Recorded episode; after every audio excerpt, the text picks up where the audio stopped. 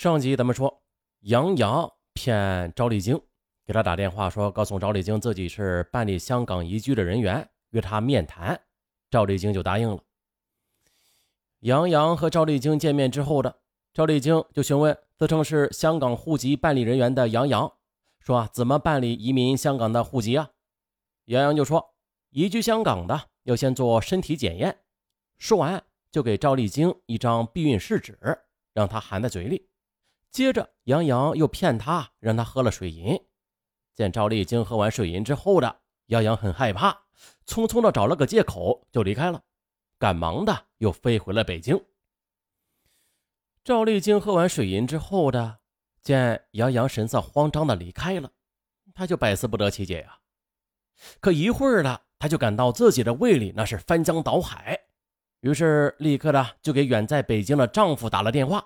高小斌一听妻子赵丽晶描述给自己下毒女人的情况，他马上明白了，那是杨洋干的。于是高小斌当天的立即飞回泉州处理。而此时杨洋也乘上了飞往瑞士的飞机。可是回到瑞士之后的杨洋一直是忐忑不安啊，唯恐国际刑警会找到自己。而赵丽晶被杨洋下毒后的，很快的送到了当地的医院去治疗。再之后，赵丽晶又经过多方面的医治之后痊愈了啊，也没有留下什么后遗症。那尽管当时赵丽晶已经向当地警方报案了吧，但是杨洋已经离开了国内，再加上赵丽晶后来又痊愈，这件事儿也就暂时的搁置起来。不过，经过对妻子下毒这件事儿，高小斌开始疏远杨洋了。杨洋呢，对高小斌也是渐渐的失望了。啊，打算呢跟他分手。恰好在这个期间呢，杨洋已经移居到了加拿大的妈妈，他想让杨洋到加拿大念书。二零零一年四月的，杨洋从瑞士回国办理去加拿大留学的签证。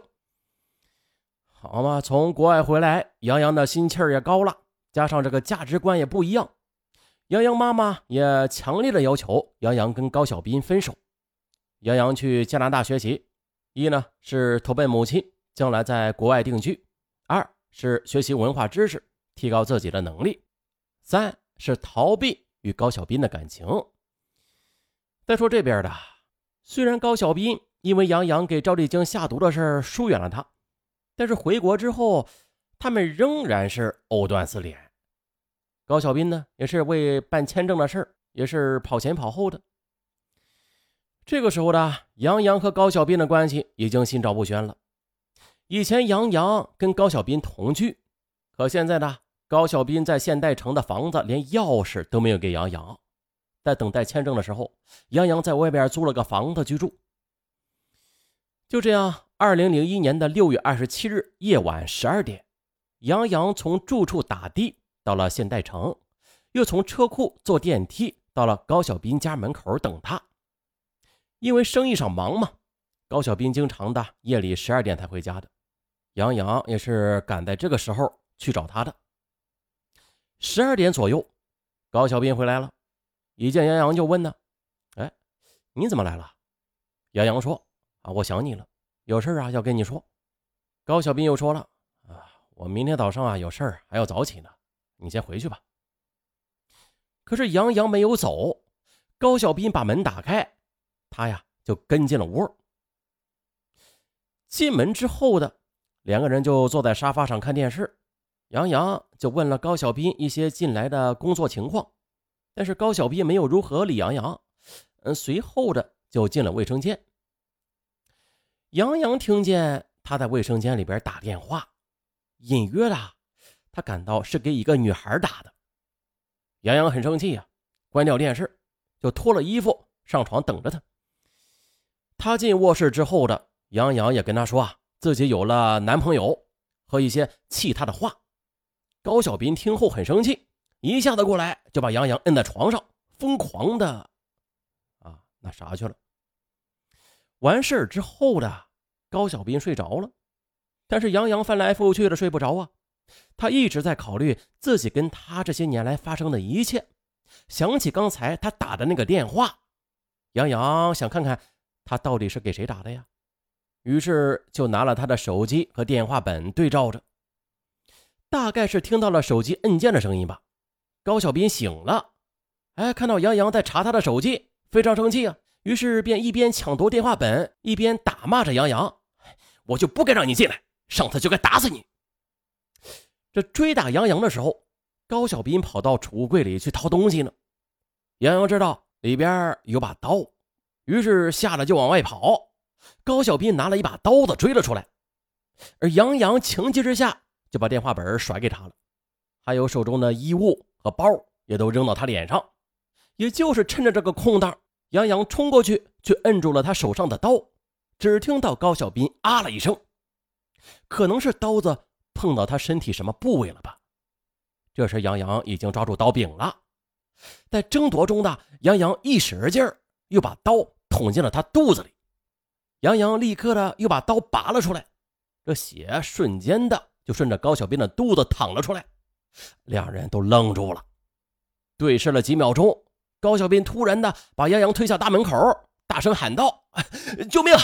有人杀人了！”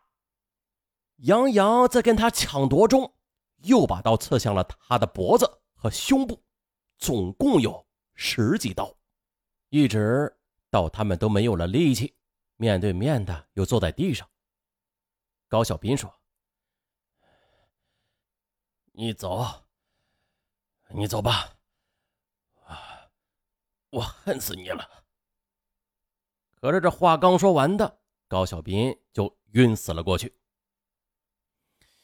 这时，杨洋却自言自语地说：“不，我要带你一起走。”然后，杨洋就把高小斌抱到洗手间里，把房间的血迹打扫得干干净净，又把带有血迹的床单和窗帘放到洗衣机里边洗了洗。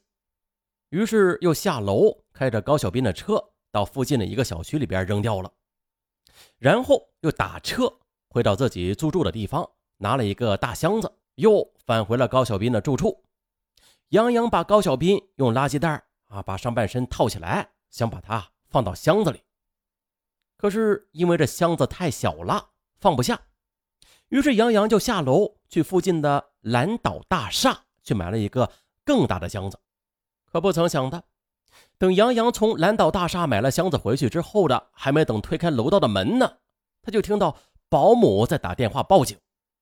杨洋知道坏了，是保姆发现了被害的高小斌，于是就急忙的离开了现场。杨洋下楼的到车里边哭了一会儿，接着又回到出租屋的地方收拾了一下自己的行李，再然后的又去一家医院医治手上的伤。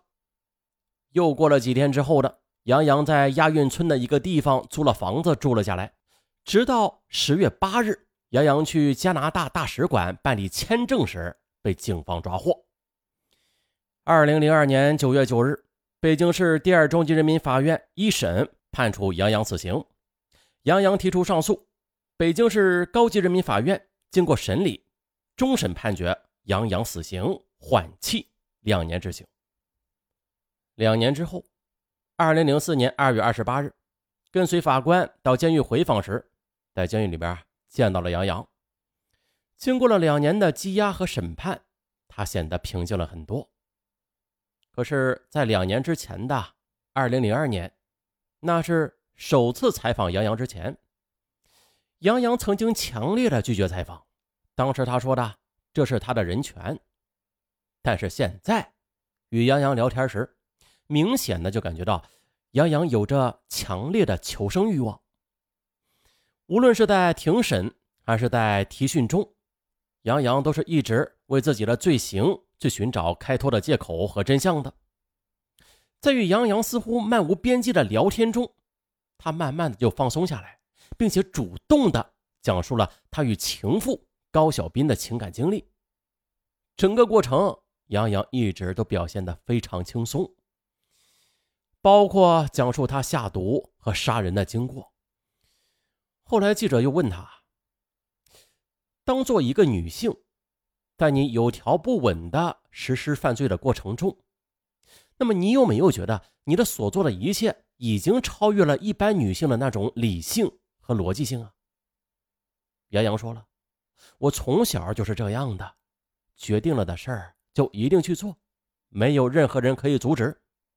最终呢，他和情妇超越道德的疯狂恋情，啊，以悲剧告终。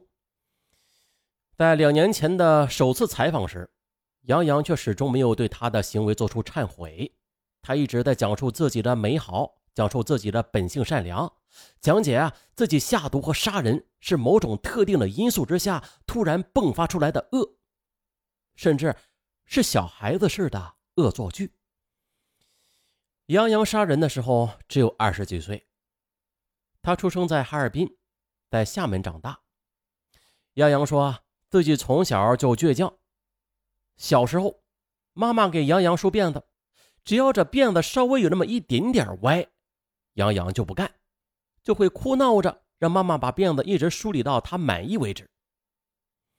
不过杨洋的性格是非常独立的，甚至特别的偏执，什么事儿？都是自己做主，她是个追求完美并且非常有主见的女孩子，谁的话都不听。长大以后还是这样。上中学时的杨洋就开始住校了，再后来又到航空公司去当空姐，很多事情都是她自己做的主，她决定了就是决定了，包括杨洋放弃做空姐，到北京读书和爱上高小斌。而其实的杨洋，他性格的形成啊，是跟父母的离异还是多少有点影响的。他的父母离异之后的，都是重新的组建了家庭。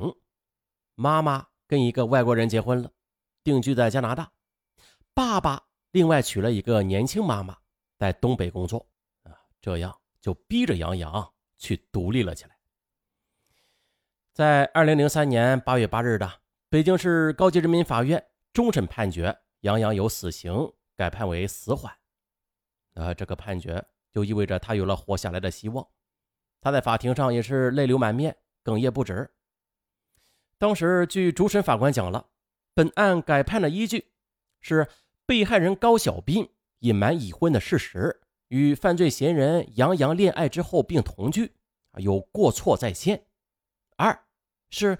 根据最高人民法院济南会议中关于因家庭和感情纠纷还有邻里纠纷引发的刑事案件处理中应该慎杀的意见，杨洋后来还说的：“我以前呢只知道监狱，但是我还真不知道这地球上还有个看守所这个地方。啊，杀人后我才知道自己闯了天大的祸。现在呢，感谢党和法院给了我这个机会。”我一定要吸取教训，一定要珍惜这次机会。终审判决就等于让我获得了新生。下一步，我一定要认真做人。而对于父母呢，我是很大的不孝。唯一能够做到的就是好好的改造。现在无法为父母做什么了，但是我也希望父母的平安处于良好的状态，别再为我操心。这就是我最大的孝心了。那事后有人就认为了高小斌是有错在先，他欺骗了杨洋，啊，这一个女孩最美好的几年却成了第三者，因此杨洋刀杀情夫，那属于无奈之举。而有的人则认为杨洋那是罪大恶极的，明知高小斌有家有室，还一直不离开，甚至又做出了毒杀正室、刀杀情夫的事实，手段可谓是狠毒至极。死刑也不为过，像类似于这种事啊，都是两面性的，是吧？咋说都行。要不说清官难断家务事啊，是吧？这样的悲剧到底是谁之过？欢迎留言区不同看法的听友啊，去讨论一下。啊，本期案子就到这儿，我是尚文，咱们下期再见。